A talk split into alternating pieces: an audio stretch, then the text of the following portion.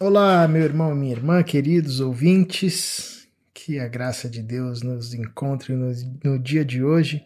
Seguimos com a nossa devocional de número 23, encerrando a nossa série Trilhando o Caminho do Discipulado.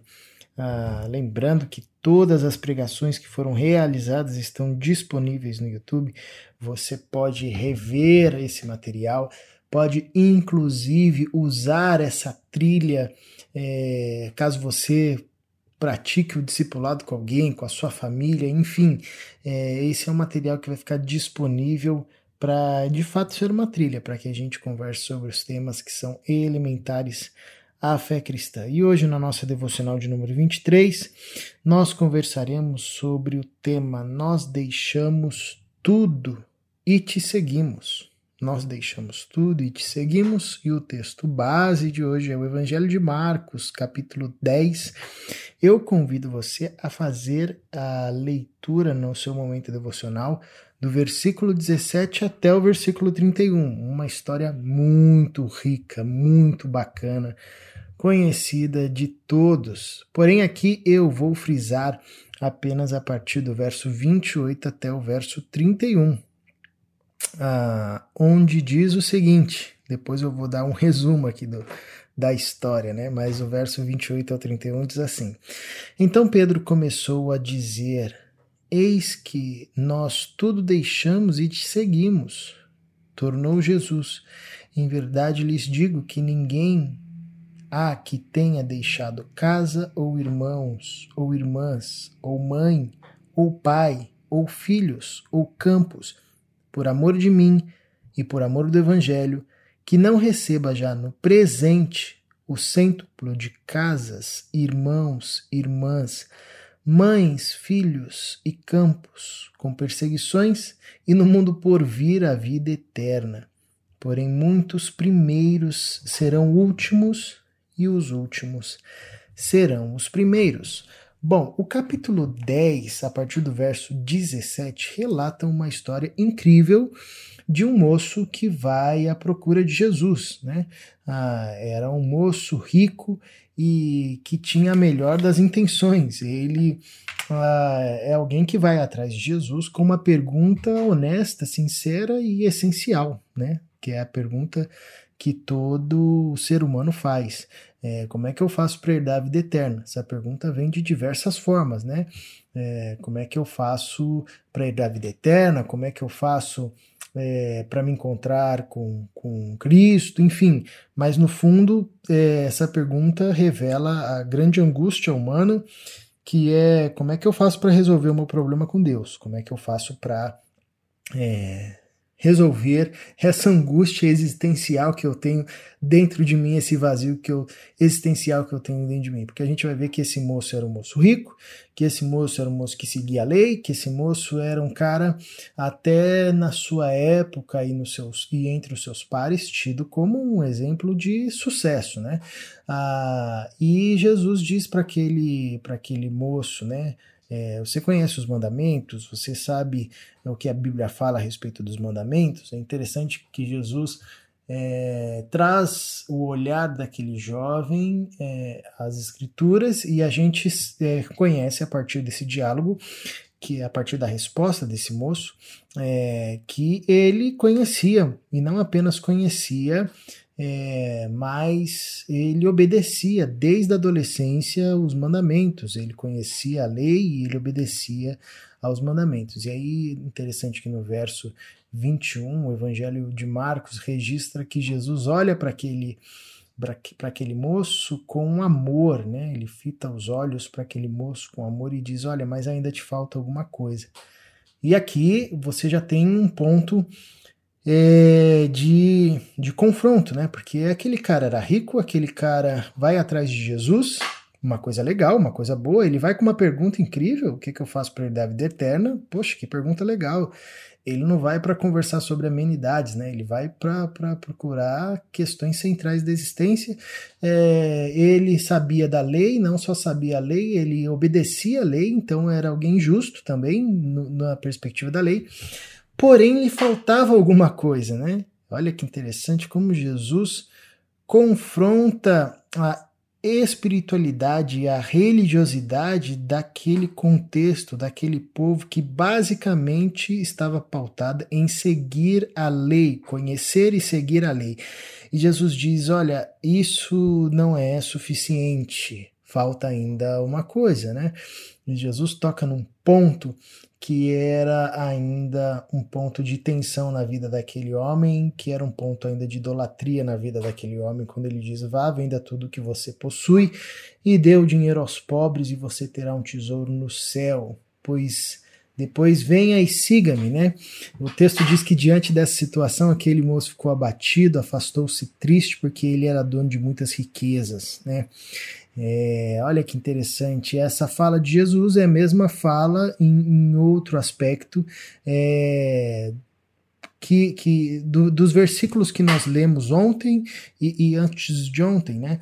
É, é, Jesus trazendo para o momento da decisão, é Jesus trazendo esse, esse cara para é, o preço do discipulado. Olha, é, eu não vim aqui para conciliar o melhor dos dois mundos, eu vim aqui para levar os seres humanos para o momento da decisão, e esse momento é o momento onde você vai abnegar todas as coisas que fazem parte da velha vida. Né? Jesus vai de forma certeira aquilo que ah, custava para aquele rapaz, aquilo que de fato tinha um apego maior do que todas as coisas, não à toa que o texto diz que diante dessa fala de Jesus, aquele rapaz fica abatido, ele se afasta tristemente, é, porque ele era dono de muitas riquezas.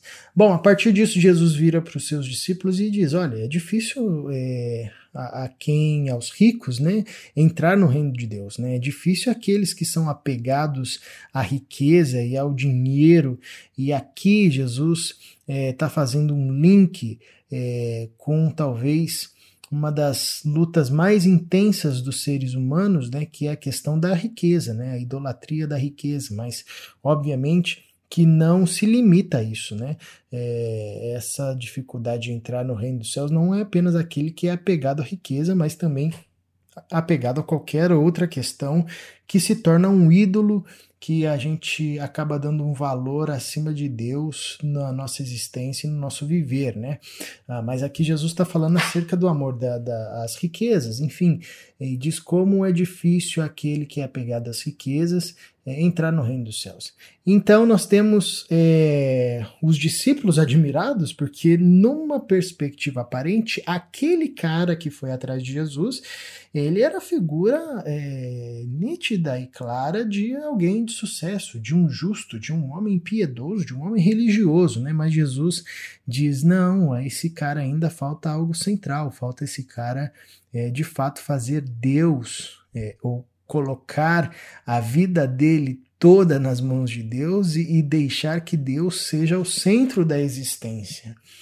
Porque até então, para aquele moço, Jesus poderia ser mais um troféu dentre tantos outros que existiam na sua galeria. E Jesus diz: Não tem como, meu filho, ou eu sou o único, eu não, não vou dividir essa glória com ninguém. Enfim, ah, mas é interessante que aí, a partir do verso 28, Pedro, e como sempre, ele diz para Jesus: Olha, Jesus, é, nós deixamos tudo, né? Diferentemente desse rapaz, a gente deixou o nosso negócio é, e deixamos o nosso negócio no ápice, né? Porque Pedro e, e, e os pescadores, pelo menos, abandonam é, o seu negócio da pesca e do barco quando eles terminam de realizar a pesca maravilhosa, né?